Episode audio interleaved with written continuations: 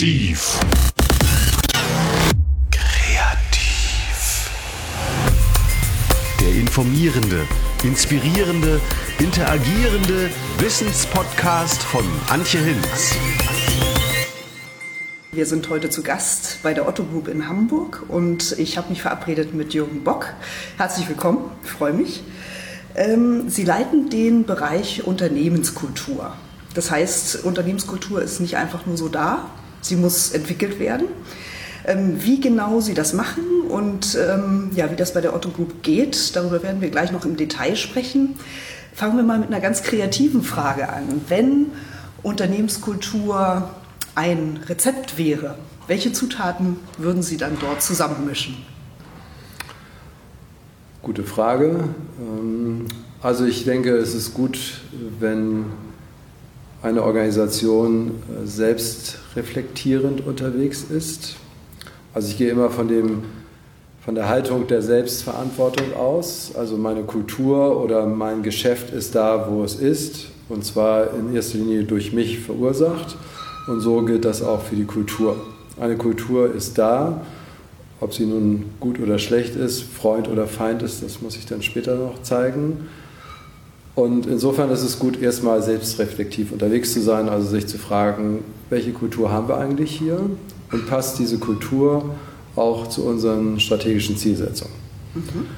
Ähm, ein zweites Element, jetzt geht es aber schon so in eine eher inhaltliche Wertung hinaus, ähm, wäre etwas, wo ich sage, ich möchte gerne ein Zutrauen spüren, ähm, dass Mitarbeiter insgesamt willens sind, das Beste von sich zu zeigen. Und wenn ich die Rahmenbedingungen entsprechend gestalte, dann wird, werde ich auch mit guten Ergebnissen belohnt werden. Also das ist ein Zutrauen, äh, das ist keine Gewissheit. Und Sie geben sozusagen allen den Raum, um die Potenziale selbst zu entfalten. Kann man das so sagen? Also ich bin ja, wenn man so will, ein Einzelkämpfer mit einem kleinen Team. Insofern wäre das jetzt vermessen zu sagen, dass ich in irgendeiner Weise die Kultur des gesamten Unternehmens beeinflussen kann. Ich kann, wenn dann nur Haltungen vermitteln, die ich mir wünschen würde. Und ich kann darüber hinaus an den Rahmenbedingungen ein bisschen mitzuschrauben, wo Führung nachher stattfindet. Mhm. Also auch die Führung selbst ist ja eigentlich in der jeweiligen Subkultur meiner Abteilung sozusagen verankert.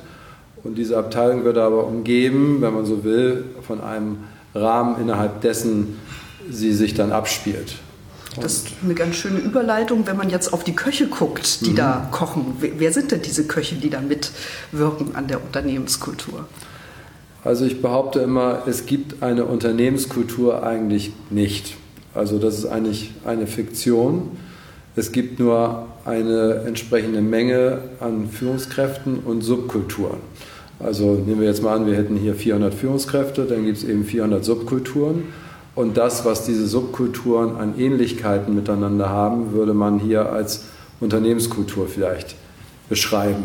Also die Kultur ist überwiegend so. Mhm. Aber wahrscheinlich wird man eher absolut formulieren, die Unternehmenskultur ist so. Und manchmal gibt es Menschen, die zu mir kommen und sagen, das hätte ich von Otto nicht erwartet. Und dann sage ich immer, Otto ist eine Fiktion. Das, was du vermutlich gerade an Enttäuschung mit dir herumschleppst, ist eigentlich die Enttäuschung über deine Führungskraft, die nicht so führt, wie du es von Otto allgemein erwarten würdest. Also da klafft etwas auseinander. Und ich glaube, das sind so diese beiden Bilder, die da sind. Also das eine ist so, ich nehme Otto sonst so und so wahr, aber jetzt habe ich in diesem konkreten Fall gerade eine Führungskraft erlebt, die so ganz anders war. Okay. ähm, um nochmal beim Essen zu bleiben, man lernt eigentlich sehr viel über andere Menschen, wenn man mit ihnen essen geht. Man sagt mhm. ja auch, Essen ist das wichtigste soziale Netzwerk, viel mhm. wichtiger als ähm, die digitalen. Mhm. Ähm, das heißt, man lernt was ähm, über Etikette, über Vorlieben, über Vertrauen ähm, und auch über Vielfalt. Mhm. Ähm, Vielfalt ist sicherlich ein ganz wichtiges mhm. Stichwort in der Unternehmenskultur.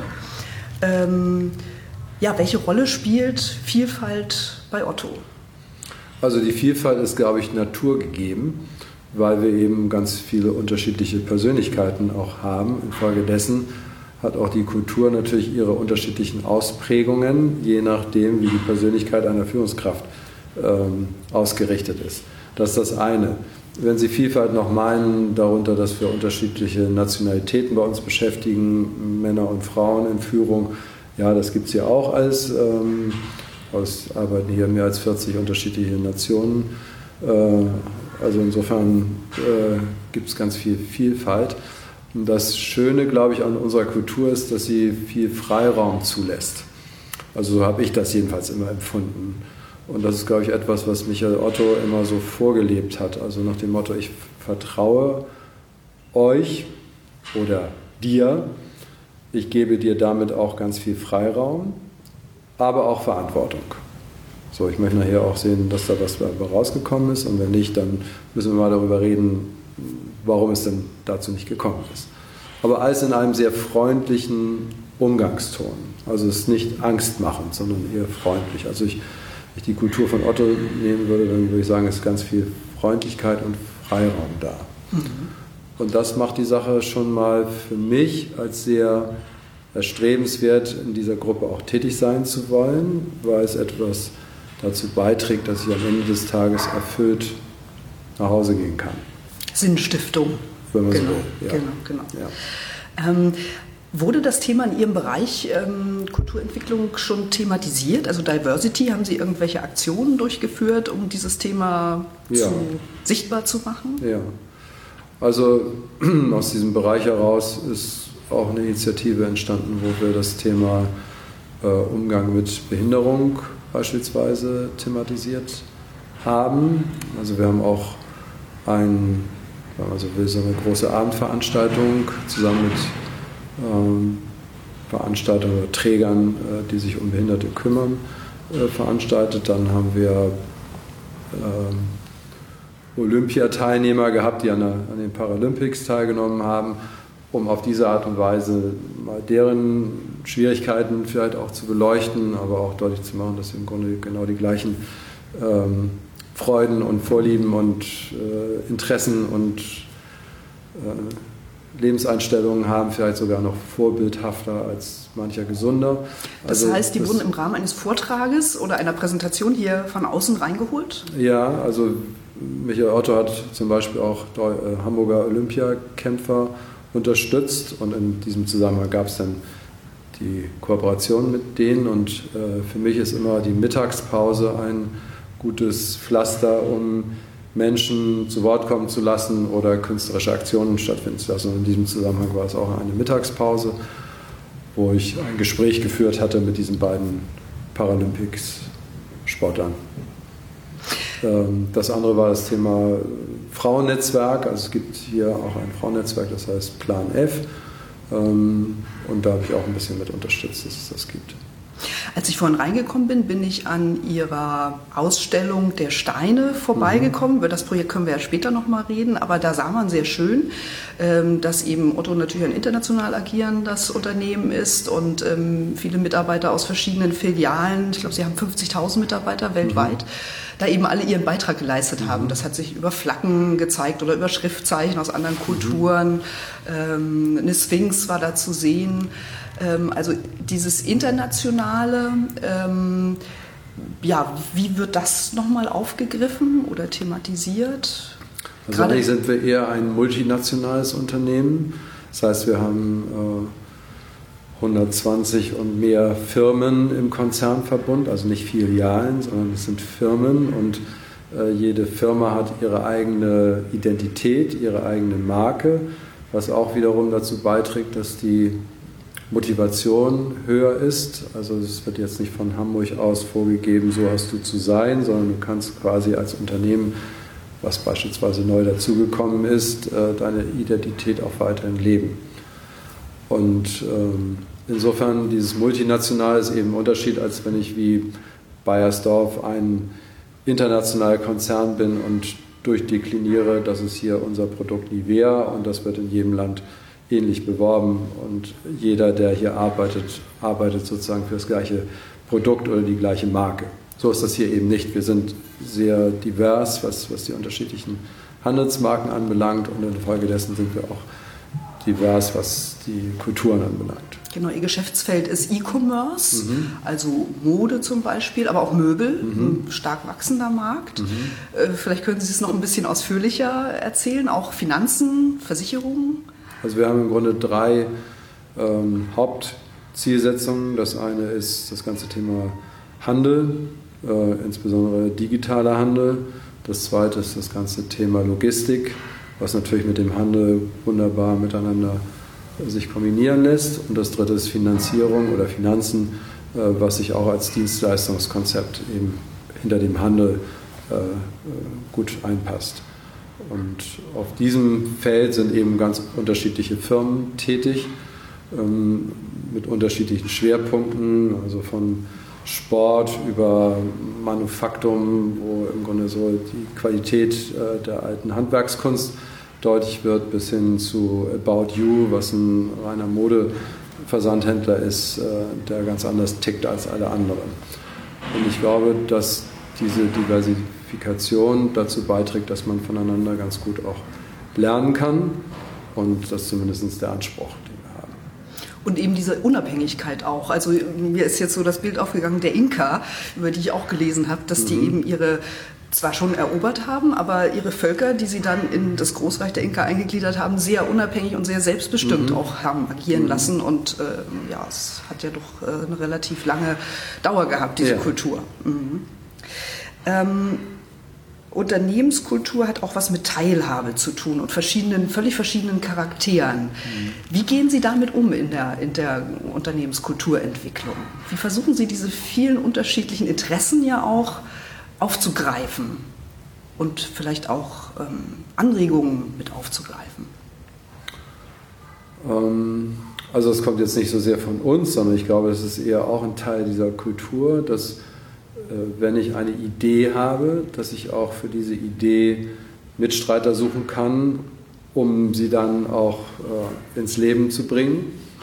Und äh, das, denke ich, ist im Grunde eine Frage auch von Vertrauen und Haltung. Also wenn ich will, beispielsweise einen Missstand irgendwie, äh, der mir auffällt, beseitigen möchte, dann glaube ich, brauche ich nur erstens eine Idee und zum Zweiten auch den Willen, es wirklich zu verändern und Wege zu suchen, wie ich es denn verändern kann. Also das wäre für mich ein Beispiel dafür, was jetzt nicht sozusagen vorgegeben ist, ihr solltet alle mal, sondern wenn da Menschen sind, die etwas entwickeln wollen, dann haben sie den Raum dazu, das auch zu tun. Und sie kriegen von uns auch dann eine entsprechende Unterstützung, wenn denn das äh, angefragt sein sollte. Also das ist wieder das ganze Thema Selbstverantwortung. Also ich glaube, man kann viel an diesem Begriff Selbstverantwortung festmachen. Ich werde in einem Unternehmen sozusagen mit schlechter Führung bestraft, wenn ich nicht aufstehe und sage, ähm, also wir haben hier ein Führungsfeedback-Verfahren und ich bin sozusagen bereit dazu, auch mich zu äußern und zu sagen, so gefällt mir das nicht. Und dann muss ich natürlich mich auch fragen lassen, was hast du dazu beigetragen, dass es so geworden ist, wie es geworden ist, und was kannst du jetzt dazu beitragen, um es zu verbessern.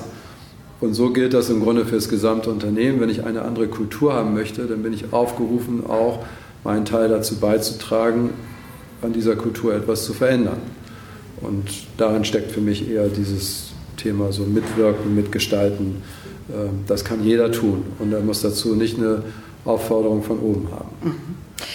Sind Teambuilding und Unternehmenskulturentwicklung dasselbe oder ist das eine ein Teil des anderen? Wie sehen Sie das?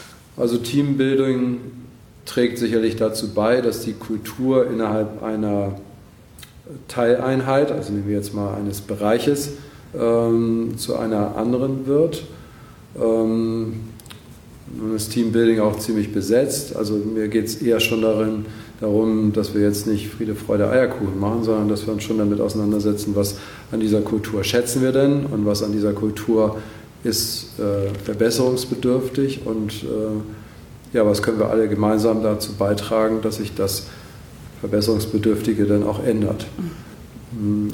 Und das ist für mich dann ein etwas tiefer greifender Prozess, also der ja auch wieder mit so einer Art Analyse anfängt und dann weitergeht, so an welcher Schraube müssen wir eigentlich drehen, damit wir alle am Ende des Tages zufrieden und am Ende des Tages auch noch effizienter wird. Mhm. Gehen wir mal ins Detail. Welche Puzzleteile kommen da zusammen? Sie haben vorhin schon erwähnt, dass es im Grunde genommen äh, Impulse von außen gibt, indem Sie sich Experten oder ähm, Protagonisten holen, die für ein Thema stehen. Ähm, gibt es auch Vorträge, sozusagen Wissensvermittlung, um Ihre Mitarbeiter up-to-date äh, zu halten mhm. und eben ja, neue Trends vielleicht mhm. auch äh, zu genau. setzen? Also es gibt von meinen Kollegen aus der Personalentwicklung ein Format, das heißt Redezeit, das ist jetzt eins von vielen. Ähm, und da werden eben Speaker auch ähm, angefragt, die gerade von ihrem Thema gut in die Zeit passen.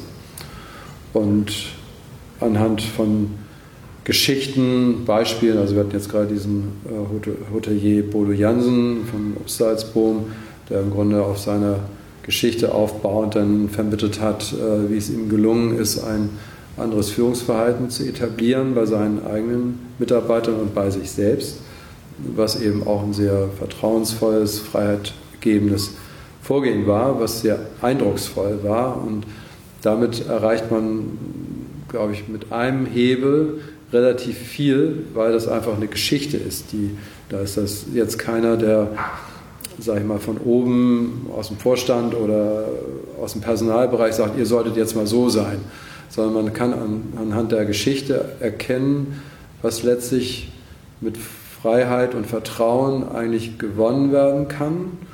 Eindrucksvollstes Beispiel für mich war, er hat sieben Auszubildenden ein neues Hotel überantwortet oder Ex-Auszubildenden und gesagt, so jetzt macht mal ein erfolgreiches Hotel daraus. Ich glaube, ihr wisst, wie das gehen könnte. Und ich bin sicher, dass sie sich sozusagen äh, dass sie alles tun werden, um ihm zu zeigen, wir können das.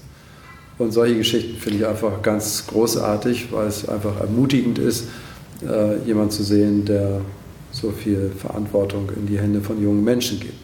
Die dann ja auch das mit Herz und Leidenschaft ja. belohnen. Also ja. die Rechnung geht ja auf. Ja. Also das ist so das Stichwort Lean Management, was Frederic Laloux ähm, ja. in vielen tollen Beispielen schon in seinem Buch ähm, vorgestellt hat. Genau.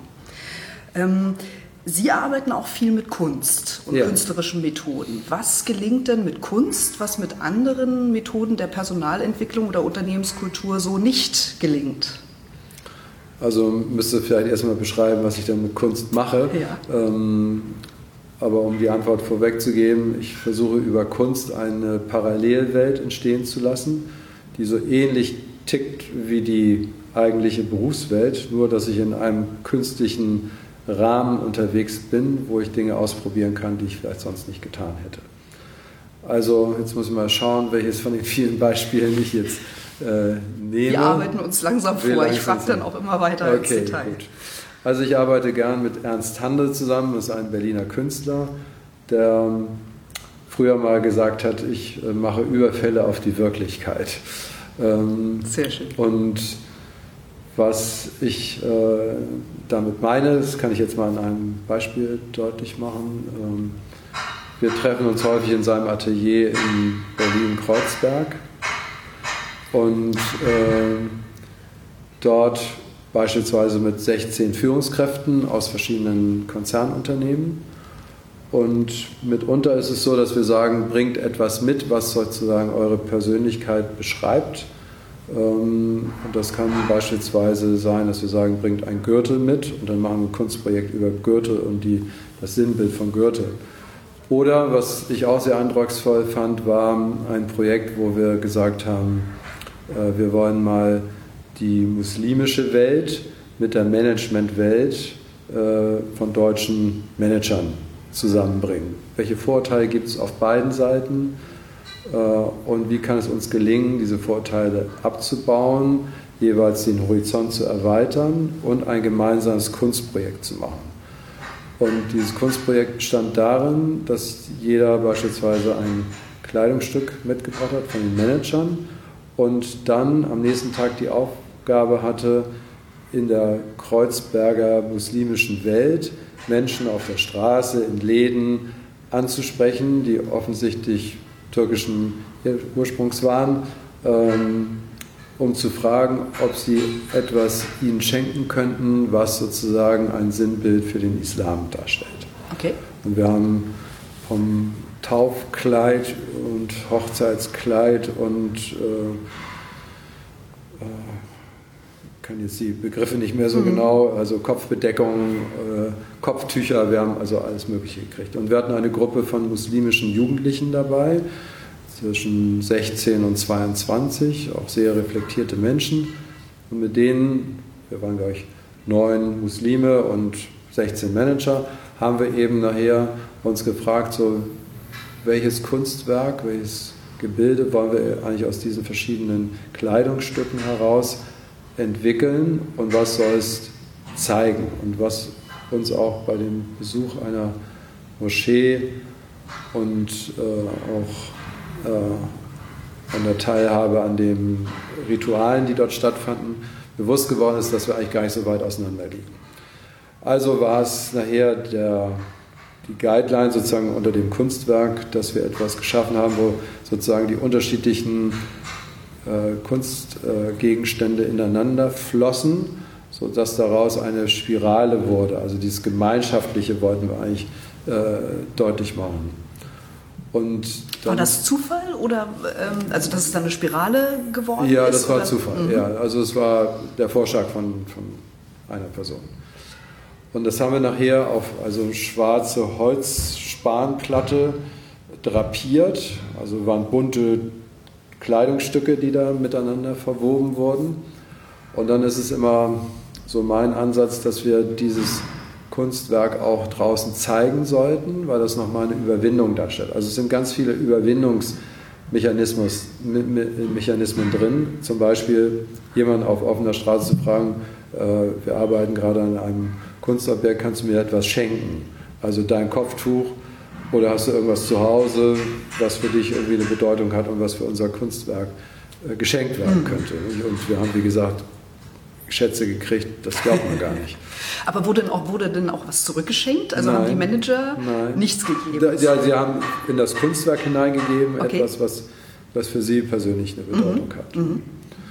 Aber jetzt nichts, was großartig Nichts, was mit war. Religion zu tun Nein, hatte oder, oder mit der Business, mit dem Business-Outfit der Manager? Also schon ein Kleidungsstück, was irgendwie okay. für Sie persönlich eine, eine Bedeutung mhm, hat. Darum mhm. ging es eigentlich. Aber um das Ganze nochmal zum Abschluss zu bringen, dann geht es nachher darum, dieses Kunstwerk, was wir erarbeitet haben, jetzt nicht irgendwo hinzustellen, zu sagen, so jetzt haben wir ein Kunstwerk gemacht, super, oder jetzt haben wir versucht uns an einem Kunstwerk, sondern es geht darum, es dann auch in der Öffentlichkeit zu zeigen. Und ähm, das ist nochmal eine Überwindung, sich daneben zu stellen, zu sagen, übrigens, dass unser Kunstobjekt hier, aha, Kunst sehe ich hier gar nicht drin, oder also sowas muss man alles befürchten. Und was wollen wir damit verbinden? So, also von daher ist das etwas, was nochmal eine Überwindung darstellt. Und dann sammeln wir immer die ganzen Aussagen von den Bürgern, die daran vorbeigegangen sind und was dazu kundgetan haben. Das ist ja eigentlich ein bisschen vergleichbar mit, der, mit dem Ereignis der Aufführung. Ne? Die ja, Magie, genau. etwas auf die Bühne zu bringen, auch eben Erfolge oder Abschlüsse zu feiern. Das ist vielleicht auch was, was eben in der Managementwelt schwerfällt, weil man immer von einem Projekt zum nächsten hetzt. Also hat das auch so ja. einen reflektierenden Erkenntnisprozess. Ja. Also worum es ich muss mal kurz auffangen, hier im Hintergrund sind ganz viele Bauarbeiten. Das spricht ja auch für Otto, ein ja, agiles Unternehmen. Also genau. wundern Sie sich nicht, wenn es ab und zu mal ein bisschen rumst. Also es geht in, im Prinzip darum, erstens dazu zu stehen, was ich gemacht habe. Ähm, auch nochmal der Anspruch, es zu durchdenken, weil ich es auch jemandem erklären muss. Ähm, und zum Dritten auch so etwas wie Stolz, wenn ich es dann getan habe. Und ich erkenne und jetzt kommt der entscheidende Punkt eigentlich, dass im Rahmen dieses ganzen Kunstprozesses die Menschen eigentlich ihre Rolle ablegen. Sie sind dann nicht mehr der IT-Leiter oder der Personalleiter, sondern sie sind plötzlich Heinz-Uwe und Edeltraut, die ein wundervoller Mensch sind und sich zeigen, weil sie auch deutlich machen, oh, ich habe jetzt echt ein bisschen Angst davor, draußen hinzugehen und jemanden Wildfremdes zu fragen, ob er mir was schenken kann. Ach, sagt dann vielleicht die Edeltraut, du zusammen kriegen wir schon hin. Und das schafft sozusagen Nähe. Und äh, im umgekehrten Fall kann vielleicht der andere dann eher äh, mit seinen Talenten helfen. Und diese Erfahrung lässt sich ja dann auch in den Arbeitsalltag übertragen, ja. denn es ist eben nicht schlimm, wenn man mal was nicht weiß, genau. man muss sich Hilfe suchen. So. Ja. Also diese Erkenntnisprozesse ja. sind dann im Grunde genommen wichtig. Also was wir schaffen, ist im Grunde ist der Anfang eines ganzen Programmes. Und mit diesem Seminar am Anfang haben wir sozusagen eine wertvolle Basis gelegt für alle anderen Bausteine, die darauf aufbauen, weil einfach schon mal eine starke Beziehungsebene zwischen diesen Managern gewachsen ist. Und wenn sie sich in unterschiedlichen Unternehmen bewegen, dann sind sie eben nachher auch ein übergreifendes Netzwerk, was sozusagen über ihre Firma hinaus existiert. Und im Grunde genommen hat auch jeder den Freiraum, seinen eigenen Weg zu finden. Also das finde ich den großen Gewinn gegenüber anderen typischen Teambuilding-Aufgaben, wo man vielleicht ein Floß bauen muss oder mhm. so. Es gibt bei der Kunst kein richtig oder falsch. Jeder kann mit den Vorerfahrungen, die er hat oder die er nicht hat, mit den Erlebnissen, kann sich rantasten und kann eben äh, auf seine Art und Weise mhm. ähm, einen Zugang finden zu dem Thema oder eben diese Herausforderung genau. anzugehen. Mhm. Sie haben mal gesagt, äh, es kommt Ihnen vor allem darauf an, mit Ihren Aktionen Emotionen zu wecken. Mhm. Warum ist Ihnen das so wichtig? Also es gibt ein schönes Bild der Gebrüder Heath, die beschrieben haben, äh, der Verstand ist ein kleiner Reiter und er sitzt auf einem großen Elefanten. Und das ist das Gefühl. Und das Gefühl bestimmt in jedem Falle eigentlich immer die Richtung, es sei denn, der Verstand oben hat äh, ein sehr konkretes Ziel und ein emotionales Gegengewicht, das den Elefanten auch in die richtige Richtung bringen lässt. Denn der Elefant ist erstmal träge. Das heißt, er versucht im Grunde immer erstmal die Komfortzone zu bewahren, in der er sich wohlfühlt und nicht große Anstrengungen machen muss. Und wenn man in eine neue Richtung gehen will, dann kann der Elefant oben, äh, kann der Reiter oben äh, noch so laut schreien, wenn er keine sehr klare Richtung hat. Also nehmen wir jetzt mal das Thema gesünder Leben, wäre äh, etwas unbestimmt, weil es aus so vielen Facetten zusammen sich setzt. Aber wenn ich sage, diese Woche Elefant wollen wir keine Süßigkeiten essen, äh, dann ist das sehr klar, also auf eine Woche beschränkt und was ich nicht tun darf, ist auch relativ klar. Trotzdem wird der Elefant sagen, ach, einmal ist keinmal, heute gehe ich doch wieder mal auf die Party und greife in den Topf mit der Schokolade rein. Und insofern braucht es ein Gegengewicht. Von daher sind sowas wie Weight Watchers oder Freundinnen, Freunde, die davon wissen und die mich davon abhalten können. Oder zumindest, wo es mir selbst unangenehm wäre, wenn ich sagen müsste, ich habe wieder äh, gesündigt. Also es braucht etwas als, als emotionales Gegengewicht. Und weil das Gefühl so eine Dominanz hat, geht es auch zum Beispiel auf Management-Tagungen mir immer darum, mit welchem Gefühl gehen die Leute am Ende aus dieser Veranstaltung raus. Also haben sie das Gefühl, oh, hier geht jetzt gerade die Post ab oder oh, was sind wir äh, mutig, äh, in diese neue Richtung zu gehen. Das sind alles Gefühle. Und die Gefühle halten mich mitunter auch davon ab, überhaupt den Mund aufzumachen, weil ich denke, ich könnte irgendwas falsch machen. Angst zu versagen, Angst abgelehnt zu werden. Also es dreht sich eigentlich immer alles um Gefühl. Und Gefühl ist in der Managementwelt gar nicht so richtig transparent. Also ich glaube, die meisten Management-Meetings laufen eher kognitiv ab und das ganze Emotionale wird ausgeblendet. Was aus meiner Sicht ein Fehler ist. Also nicht umsonst heißt es Culture Eats Strategy for Breakfast, weil eben die Kultur, die weiche Gefühlswelt eigentlich die harte Wirklichkeit ist.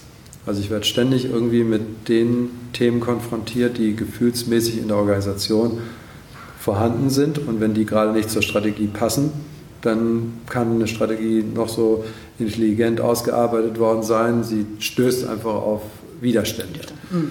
Alles Gefühle. Also von daher geht es mir darum, das Gefühl mal in den Mittelpunkt zu rücken und zu schauen, welche Gefühle sind eigentlich hier im Raum und welche Gefühle äh, dürfen wir eigentlich auch äußern, damit wir uns auch damit auseinandersetzen können. Und welche Rolle spielt dabei auch die Körperlichkeit? Die ist ja auch was, was völlig abgekoppelt ist, wie mir scheint, vom, hm. vom Intellektuellen.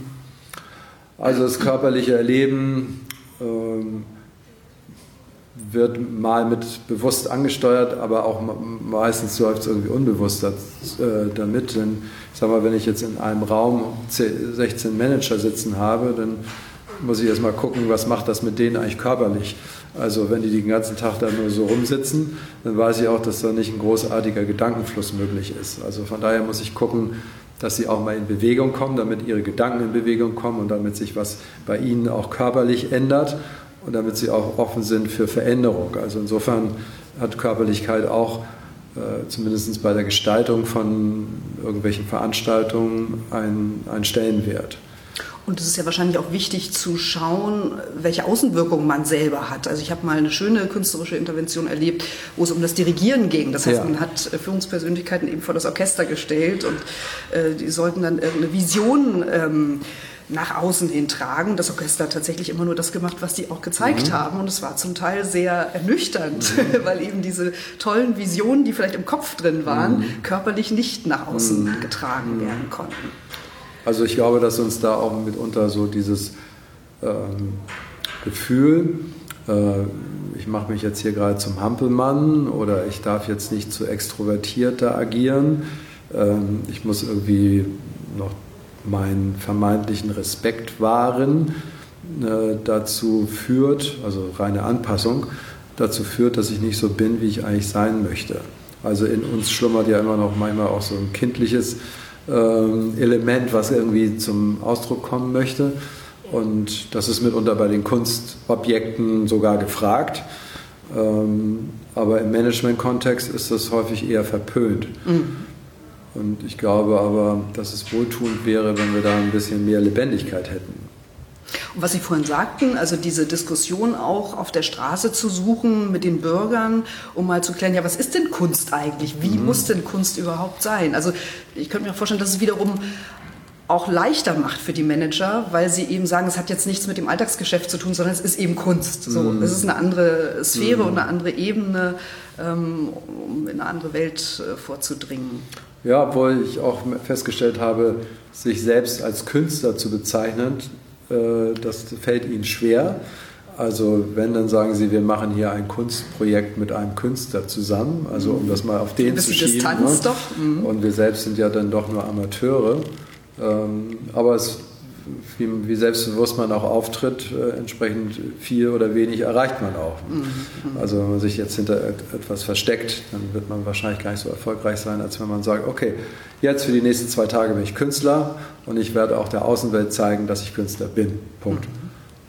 Wie ist das mit der Freiwilligkeit? Sie haben vorhin ähm, eben dieses Projekt in der Mittagspause erwähnt. Da haben Sie einen extra Loft ausgebaut mhm. vor einiger Zeit. Wie, mhm. wie groß ist das ungefähr? Das Loft hat äh, 770 Quadratmeter. Ist ein wenn man so will, großer Raum, äh, den wir mit einfachen Mitteln, finde ich, so ganz äh, effektvoll gestaltet haben. Also sind viele Paletten dort gestapelt, entweder als Trennwand oder sind aus Paletten Möbel entstanden worden und das passt im Grunde zu der alten Lagerwelt, in der wir uns dort eigentlich aufhalten.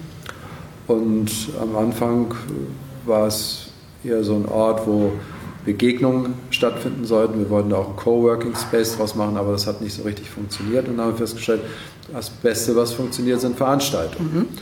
Und entweder sind es Bereichsveranstaltungen, also man kann den Raum buchen und inzwischen ist er jeden Tag ausgebucht und das auf die nächsten Wochen hinweg. Es haben da sogar schon Vorstandssitzungen stattgefunden und wichtige Meetings und Pressekonferenzen. Also ähm, es sind keine Grenzen dem Ganzen gesetzt und man fühlt sich im Grunde fast so ein bisschen in eine andere Welt versetzt. Also die nicht so konservativ äh, nett und edel gestaltet ist, sondern eher ein bisschen hands-on.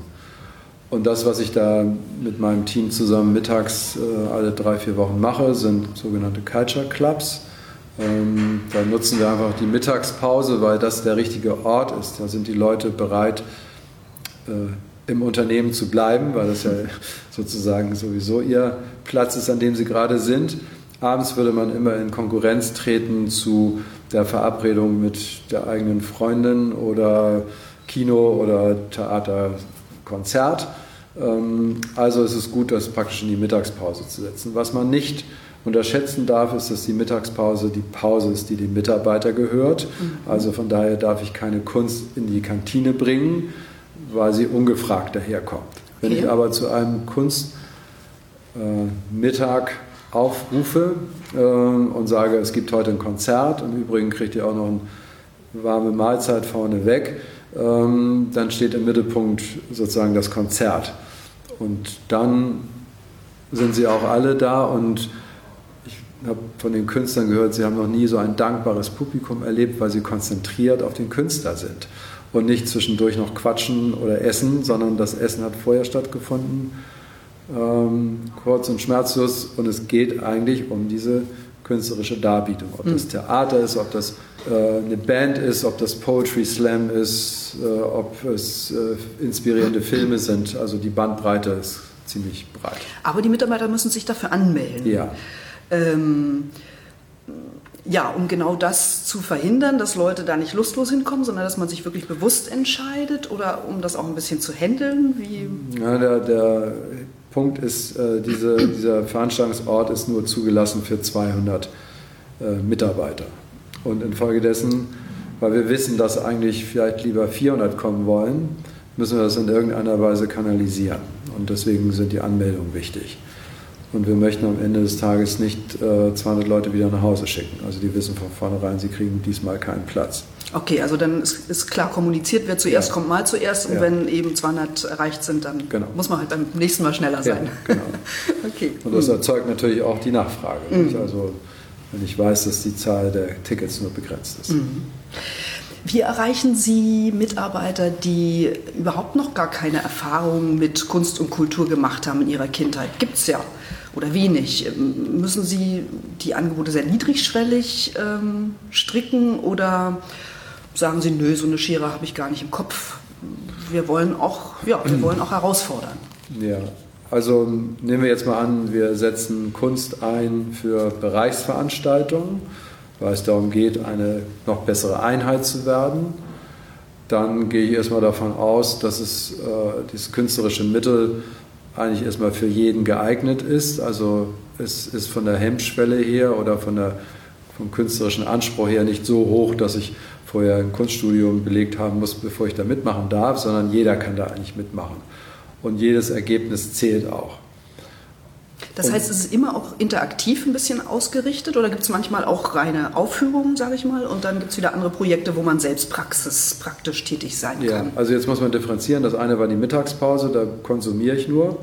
Und dann gibt es eben Mitarbeiterveranstaltungen, wo wir das Thema Kunst einsetzen, um eine Einheit zu werden. Also beispielsweise erinnere ich noch, dass wir bei einem Vorstandsbereich mit 850 Mitarbeitern, die gebeten haben, oder die Frage war, wer gibt eigentlich diesem Bereich das Gesicht? Das tut auch jeder einzelne von euch. Also haben wir sie aufgefordert, ein Selbstporträt zu malen. Und ein Künstler, wie der Ernst Handel, hat sie darin unterrichtet, wie man ein Porträt malt. Mhm. Und dann hatte jeder zweieinhalb Stunden Zeit, vor einem Spiegel sein Selbstporträt zu malen. 850 Maler saßen quasi in einem großen Raum. Es war das größte Künstleratelier, was Hamburg vermutlich je gesehen hat. Und es war eine großartige Atmosphäre, ähm, weil sie so konzentriert waren mit sich selbst. Sind Sie da rausgegangen aus dem Unternehmen? Ja. Ja. ja. Wo, wo hat das stattgefunden? Terminal Tango. Ah, okay. Der Im Flughafen. Ja, mhm. äh, frühere Charter Terminal. Jedenfalls haben sie dann zweieinhalb Stunden ihre Porträts gemalt und am Ende haben wir sie natürlich alle ausgestellt. Und äh, das war eindrucksvoll zu sehen, was 800 Selbstporträts mit einem machen. Also es war ein ganz starkes Gefühl und die Leute waren stolz und es gab auch eben viel Gelächter. Ach, das sollst du sein. Äh, hätte ich dich gar nicht erkannt oder und so weiter. Also das wird dann hier auch im Unternehmen ausgestellt. Mhm. Und äh, so, damit schafft man natürlich eine hohe Identifikation auch. Haben Sie da auch auf Freiwilligkeit gesetzt? Also konnten sich diejenigen, die darauf Lust hatten, anmelden oder war das auf bestimmte Abteilungen oder, oder Firmen also konzentriert? dieser Bereich von 850 mhm. Mitarbeitern des Vorstandsbereichs und natürlich war jeder aufgefordert, auch mitzumachen. Und Es hat sich auch keiner verweigert. Mhm. Es gibt manchmal, wenn getanzt wird oder so, gibt es vielleicht fünf Leute von 200, die sagen, ich habe keine Lust dazu und gehen. Ja, dann gehen sie eben. Mhm. Äh, müssen aber damit äh, nachher auch rechnen, dass sie was versäumt haben, worüber die anderen noch wochenlang sprechen. Mhm. Also das genau. ist da immer mit im Spiel. Also die Bandbreite ist wirklich sehr beeindruckend. Sie machen eben kleinere Projekte wie das, was Sie aus Berlin, mhm. ähm, dieses Islam-Thema erzählt haben und diese Großprojekte. Und das größte Großprojekt, das ich vorhin schon angesprochen habe, war das Steine-Projekt. Erzählen Sie doch darüber nochmal ein bisschen was. Ja. Also. also es waren 30 CEOs, also das waren die Vorstandsvorsitzenden äh, von größeren Unternehmen in der internationalen Gruppe, die sich getroffen hatten, um festzustellen, welche Werte und mit welchem Bild wollen wir eigentlich in Zukunft arbeiten. Und darunter waren eben Werte wie Leidenschaft, Innovation, Netzwerken und Nachhaltigkeit. Und dann war die Frage, wie kann es uns gelingen, diese Werte auch unter die 50.000 Menschen zu bringen, die in diesem Konzern arbeiten. Also kein einfaches Vorgehen. Und ich hatte mich damals getroffen mit äh, Peter, Professor Peter Kruse, der leider verstorben ist, mit dem wir aber viel gemacht haben. Und mit äh, Ensemble und äh, nachher auch ein paar Managern. Und dann sind wir darauf gekommen, lass uns doch jeden Mitarbeiter bitten, einen Stein zu bemalen, weil Stein steht zumindest schon mal für Nachhaltigkeit. Dann soll dieser Stein bemalt werden. Das steht für Innovation, insbesondere im Zusammenhang, dass wir nachher vermutlich ganz viele unterschiedliche Steine kriegen. Das ist wieder Netzwerken. Also kein Künstler könnte so viele Steine bemalen, also physisch sicherlich schon, aber würde irgendwie so seinen Stil haben. Und Kreativität natürlich. Und Kreativität mhm. äh, in dieser Vielfalt hätte man auch nicht. Und Leidenschaft, ich habe allein sechs Stunden an meinem Stein gemalt und trotzdem ist er jetzt hier nicht ausgestellt. Also äh, ich habe schon viel Leidenschaft da reingesteckt. So, und dann haben wir damals gesagt zu den Geschäftsführern, wir treffen uns mit euch äh, drei Monate später und das ist die Aufgabe für eure Mitarbeiter. Seht zu, dass ihr möglichst viele Steine kriegt. Wir sind schon ganz gespannt auf euer Ergebnis. Das ist so ein bisschen Wettbewerbsaspekt mm, okay. dahinter gewesen. Und als wir dann drei Monate später zusammenkamen, hatten wir 32.000 Steine. Das sind ungefähr 65 Prozent Beteiligungsquote. Das finde ich, selbst bei einem Fragebogen wäre das großartig. Bei Steinen, die zu bemalen waren, war das außergewöhnlich. Und jeder hat aber seinen eigenen Stein sich gesucht in der Natur. Ja, genau. Mhm. Ja. Also es gab auch Unternehmen, die haben jetzt einen Haufen Steine eingekauft äh, und haben sie quasi vor die Tür gelegt. Jedes Unternehmen hat, hat seinen so. Weg beschritten. Mhm. Also auch, wie man die Mitarbeiter dazu gewonnen hat, mitzumachen. Also in einer deutschen Firma hat man quasi die Beteiligungsquoten an die Tür geschrieben und gesagt, also der Personalbereich liegt gerade bei 60 Prozent, der Marketingbereich schon bei 80 Prozent. So nach dem Motto, nun kommt mal alle kommt mal in, in, die Puschen, in die Puschen damit ihr auch die 100% erreicht. Und die Japaner haben in ihrer eigenen Kultur eben als Geschäftsführer jeden einzelnen Mitarbeiter persönlich angeschrieben und äh, wir möchten dich bitten, mitzuwirken und so weiter. Was auch beiden, was mit Wertschätzung zu tun ja, hat, ne? genau. das spielt ja da eine ganz ja, große Rolle. In beiden Fällen 100% Beteiligung. Also genau, es gibt jetzt Weg, kein, ja, ja, genau, und das hat wieder was viel mit Unternehmenskultur zu mhm, tun. Mhm. So, am Ende hatten wir eben 32.000 Steine und die haben wir dann in Berlin, wo wir uns getroffen hatten für dieses Management-Meeting mit 100 Geschäftsführern, hatten wir dann zu so einem großen Steinegarten ausgelegt und das war eindrucksvoll für alle. Und auch die, die am Anfang dagegen waren, die gab es natürlich auch, die gesagt haben, was soll das denn für ein Quatsch und so weiter, waren beeindruckt, haben sich nachher zum Teil sogar entschuldigt. Oder geärgert, dass sie nicht selbst ja. Äh, eine schöne Idee umgesetzt haben. Ja. Hm. Und Michael Otto hat damals eben gesagt, er möchte gerne, dass äh, jeder Stein auch mit 3 Euro Spendenkapital äh, belohnt wird.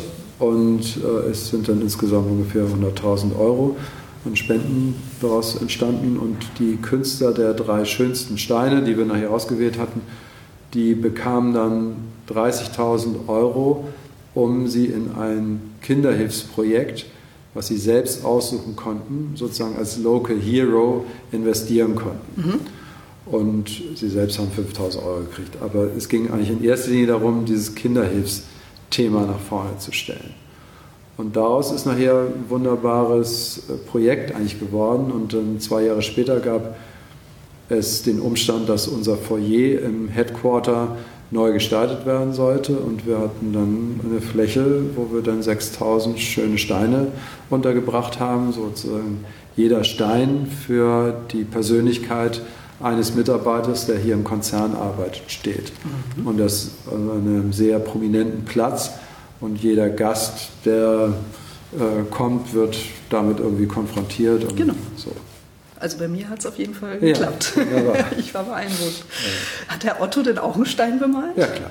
Ja. Wissen Sie noch, was ist der vielleicht ausgestellt oder äh, musste er sich mit den anderen dann messen? Genau, sich mit den anderen messen. Aber ich finde, das passt auch zu seiner Persönlichkeit. Mhm. Also er ist keiner, der jetzt sagt, hallo, hier komme ich, sondern also er ist hochgradig, hochgradig wertgeschätzt, aber gerade aufgrund seiner ich mal, Bescheidenheit und äh, Art und Weise, wie er diesen Konzern hier führt. Mhm. Inwiefern wirken sich denn Ihre Aktionen auf die Potenzialentwicklung der Mitarbeiter aus? Also haben Sie irgendwann mal Aha-Effekte gehabt, dass Sie dachten, äh, dieser Mitarbeiter, den haben wir bisher vielleicht überschätzt oder ganz anders gesehen und wir geben dem jetzt, wo wir wissen, was er da leisten kann, mal noch einen anderen Platz im Unternehmen oder, oder eine Spielwiese, um mhm. nochmal Dinge zu verwirklichen, wo er vielleicht bisher gar nicht so zum Zuge gekommen ist. Mhm. Also das gibt es bestimmt, das ist aber jetzt nicht so meine ureigenste Aufgabe. Also ich arbeite manchmal mit Menschen, die unzufrieden sind, äh, dass ich quasi mit ihm äh, eruiere, was sind eigentlich ihre Stärken und auch ihre geheimen Talente, die gar nicht so sehr mhm bisher zum Tragen gekommen sind und was könnte es denn für ein berufliches Feld geben, wo sie noch viel stärker äh, zum Ausdruck kommen könnten. Und das ist aber eine individuelle Arbeit. Also die müssen schon erstens freiwillig kommen und ich bin jetzt auch nicht dafür eingestellt, das ist einfach nur ein, wenn man so will, eine Profession von mir, zu der ich Spaß habe. Also Menschen irgendwie ein Lächeln aufs Gesicht zu äh, zu ähm, bringen, dass sie etwas tun, von dem sie begeistert sind. Und ich weiß es ja aus meinem eigenen äh, Lebensweg. Also ich bin Jurist gewesen, war insgesamt neun Jahre auch in diesem Hause als Jurist tätig und habe nachher gemerkt, eigentlich habe ich noch andere Talente in mir. Aber ich sage mal, dahin zu kommen war damals kein so einfacher Weg. Ähm, und nachher habe ich erst über das Tun in der Personalentwicklung, die man mir dann überantwortet hatte, gemerkt, dass es eigentlich das Thema ist, dass ich gerne an der Haltung von Menschen arbeiten möchte, weil jede Führungskraft hat im Grunde nur eine Person zu führen, nämlich sich selbst. Und das hat was mit Haltung zu tun, mit welcher Haltung führe ich. Und zum Zweiten hat es äh, etwas damit zu tun, dass ich jemand bin, der lebenslang dazulernen möchte. Ich möchte immer gerne weiter noch an den Defiziten arbeiten, die ich bei mir festgestellt habe. Oder das Potenzial weiter Oder das auszuweisen. Man kann es ja auch positiv genau, formulieren. Beides, mhm. beides sind Themen. Aber das ganz Wesentliche ist eigentlich immer die Einstellung. Weil ich glaube, mit der richtigen Einstellung kann ich ganz viel in meinem Leben äh, aufnehmen und in Gold verwandeln, was vorher nach Scheiße aussah. Und wie vermitteln Sie das? Ähm, das wäre nämlich auch tatsächlich eine Frage von mir gewesen, die noch gekommen wäre. Wie vermittelt man die Lust am lebenslangen Lernen, was ja total wichtig ist, um eben nicht abgehängt zu werden oder um mhm. ja, nicht in seiner Komfortzone zu bleiben? Mhm. Also ich erzähle immer über mich.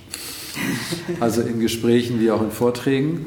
Äh, ich habe auch keine Scheu davor, deutlich zu machen, dass ich früher ein angepasster Jurist war der als Opfer durch die Welt lief und alle anderen dafür verantwortlich gemacht hat, dass er unzufrieden war, bis ich nachher aufgewacht bin, um festzustellen, ich bin für alles in meinem Leben selbst verantwortlich, auch selbst für, was ich, Führungskräfte, unter denen ich gelitten habe, die habe ich mir zumindest ausgesucht und ich hätte auch sehr viel früher jeweils äh, das Spielfeld wechseln können.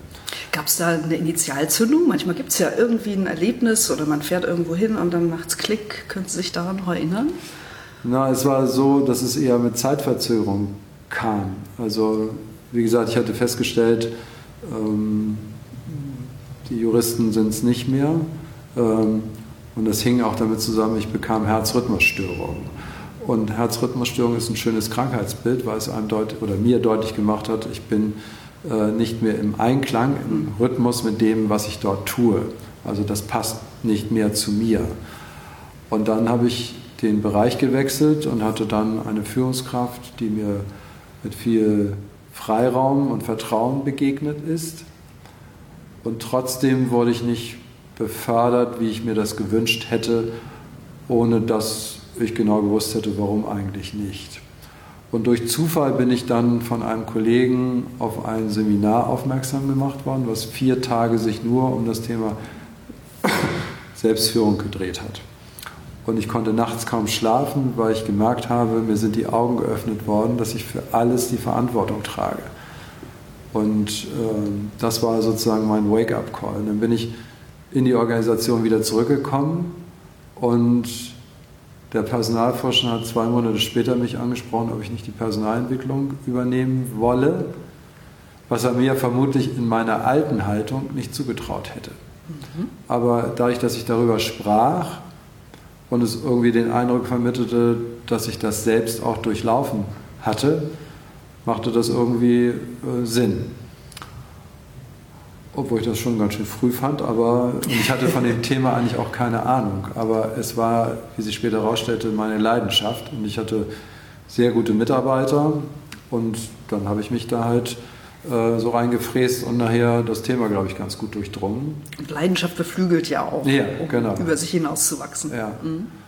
Also das, das war eigentlich so dieser Erkenntnisprozess in diesem Seminar, dass ich für alles die Verantwortung trage und dass ich mich quasi mitnehme, wenn ich das Spielfeld wechsle. Also nehmen wir jetzt mal an, auch im ganz anderen Gebiet, äh, ich bin unglücklich in meiner Partnerschaft und dann sage ich, okay, ich brauche eine andere Frau, verändere mich aber nicht, mache das an der Frau fest und komme in die nächste Beziehung und kriege im Grunde die gleichen Erlebnisse nur in einem anderen Gewand vielleicht mm, mm. dann dargeboten. Also wird sich im Zweifel an meinen Schwierigkeiten nicht so richtig was verändern. Und das Gleiche ist, wenn ich das Unternehmen wechsle oder den Bereich innerhalb des Unternehmens wechsle, wenn ich mich nicht selbst mal angeschaut habe, dann werde ich im Zweifel auch nicht viel glücklicher an anderer Stelle werden. Mhm. Es ist mehr Zufall, aber eine eigentliche Entwicklung habe ich da nicht gemacht. Genau, und diese Selbsterkenntnis möchten Sie gerne eben auch Menschen übertragen, die noch nicht an diesem Punkt sind, das ja. selbst zu sehen. Und offensichtlich glauben Sie ja auch daran, dass sich dann was bewegen kann. Also mhm. Sie haben da ein sehr positives Menschenbild. Ähm, in diesem Zusammenhang interessiert mich Ihre Meinung zum bedingungslosen Grundeinkommen, mhm. weil wenn das funktionieren soll, muss man ja eigentlich auch äh, ein positives Menschenbild voraussetzen, dass Leute eben tatsächlich eigenmotiviert sich ihren Platz suchen und ähm, sich eben nicht in die Hängematte legen. Wie, wie denken Sie über dieses Thema? Also im Moment kann ich es mir noch nicht so richtig vorstellen. Ähm, also ich möchte gerne, dass es für die Menschen auch noch ein bisschen anstrengend ist, äh, weil mir das zu sehr nach gemachtem Nest aussieht. Äh, ich glaube, dass es gut ist, auch über eigene kleine Erfolge sein Selbstwertgefühl zu steigern. Und das hat eben mit Überwindung von Schwierigkeiten zu tun. Also wenn ich unzufrieden bin, mag ich immer wieder an mir selbst, auch in einer Krise bin, wenn ich die mal so bezeichnen will, dann ist das für mich immer ein Ort, wo was Neues entsteht. Also wenn es alles so vor sich hin pütschert, ähm, und das könnte bei diesem bedingungslosen Grundeinkommen eben auch der Fall sein. Ich lehne mich sozusagen in die Hängematte. Äh, dann könnte es dazu führen, dass es keinen Grund gibt, sich anzustrengen. In dem Moment, wo ich aber, sage jetzt mal, meinen Job verliere, um es ganz krass zu sagen, dann stellt sich die Frage, gut, gehe ich jetzt auf Hartz IV oder setze ich mich mal damit auseinander, was brauche ich denn eigentlich wirklich und wo geht mein Herz hin und meine Leidenschaft und mein Talent und so weiter. Äh, also ich brauche sowas wie eine Anstrengung. Mhm. Weil für eine gewisse Zeit kann das natürlich auch einem erstmal den Rücken frei halten, um eben zu sich zu finden und zu ja. gucken, wo ist denn mein Platz, wo liegen denn meine Talente. Ja. Ähm, weil das finde ich so im Zuge des Bologna-Prozesses oder auch der Schulverkürzung ähm, ein bisschen schade, dass so wenig Zeit bleibt, wirklich herauszufinden für die jungen Leute, wo ist denn mein Platz? Ne? Also es wird natürlich sehr durchgetaktet. Mhm. Ähm Aber ich denke mal so, wenn ich die Schule fertig habe, habe ich immer noch die Chance, was auszuprobieren. Also ist keiner da, der sagt, und du musst gleich anfangen zu studieren und hier ist dein Studienplatz, mhm. sondern das heißt erstmal, gut, jetzt musst du sehen, was du mit deinem Schulabschluss jetzt als nächsten Schritt machst und wenn ich wirklich will, glaube ich, finde ich auch ein Praktikum, mhm. um mal herauszufinden, was ist es. Also ich habe mich in den USA, gibt es so ein äh, schönes Projekt, äh, fällt mir gerade nicht so richtig ein, aber ich kann es beschreiben, das ist, glaube ich, das Wichtigere. es gab mal drei Studenten, die wussten nicht, was sie mit ihrem Studium so richtig anfangen sollten und die haben sich dann ein Wohnmobil gemietet und sind dann damit zu unterschiedlichen Unternehmen gefahren und haben dann ihre Gespräche dort geführt und dann ihre Erfahrungen gemacht und haben dann gesagt, daraus können wir eigentlich eine ganze Bewegung machen und haben dann mehrere Wohnmobile am Ende äh, gehabt oder haben sie heute noch und laden sozusagen Menschen dazu ein, äh, sag ich mal, vorher erstmal sich zu fragen, was können eigentlich Interessensschwerpunkte sein, beruflicher Art und äh, welcher ähm, Protagonist könnte für mich ein guter Lehrer sein und dann die Beziehung herstellen zu dieser Person und mhm. sie dann aufzusuchen.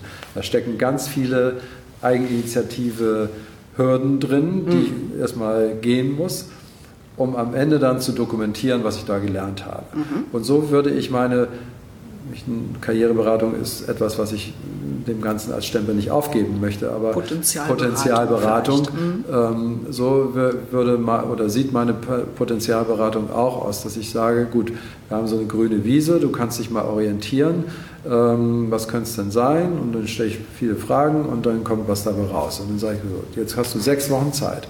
Und jetzt such dir mal, du wolltest einen Kaffee aufmachen, ähm, such dir mal drei Betreiber eines Cafés, von denen du glaubst, dass du von denen was lernen kannst. Und je erfolgreicher und weiter weg, desto besser, weißt, weil du mir zeigst, dass du es wirklich willst. Und dann kannst du vielleicht dabei erkennen, dass der Kaffeehausbetreiber nicht den ganzen Tag im Gastraum steht und der große Gastgeber ist, sondern dass er manchmal viele Stunden im Hinterzimmer verbringt und mit Lieferanten äh, sich äh, abgeben muss und mhm. Rechnung einfahren muss und pipapo. Also Was mir in Ihrer Geschichte sehr gut gefällt, ist äh, das Fragen stellen, weil ich ganz oft Leute treffe, die überhaupt keine Fragen stellen und ich frage mich immer, warum nutzen die nicht die Chance, ja. was Neues zu erfahren? Ähm, wie ist das hier bei Otto, diese Kultur des Fragenstellens? Wird das irgendwie gepflegt mit besonderen Maßnahmen oder kleineren Dingen oder Transparenz?